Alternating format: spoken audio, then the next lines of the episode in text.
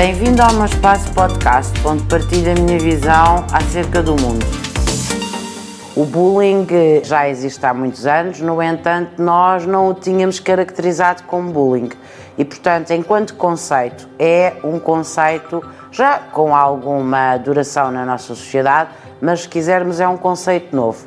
Portanto, em primeiro lugar, importa explicar ao outro aquilo que é bullying, porque muitas vezes nem se sabe que se está a praticar o bullying e isso per si é já muito perigoso. Depois, previne-se o bullying com ações.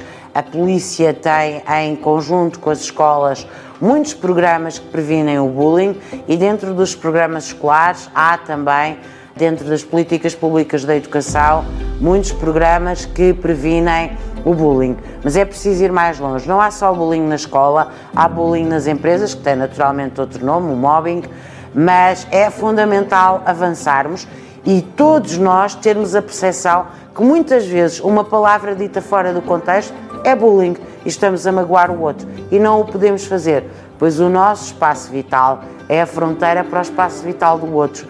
E para vivermos todos em sociedade, temos precisamente que cumprir e proteger estas nossas fronteiras.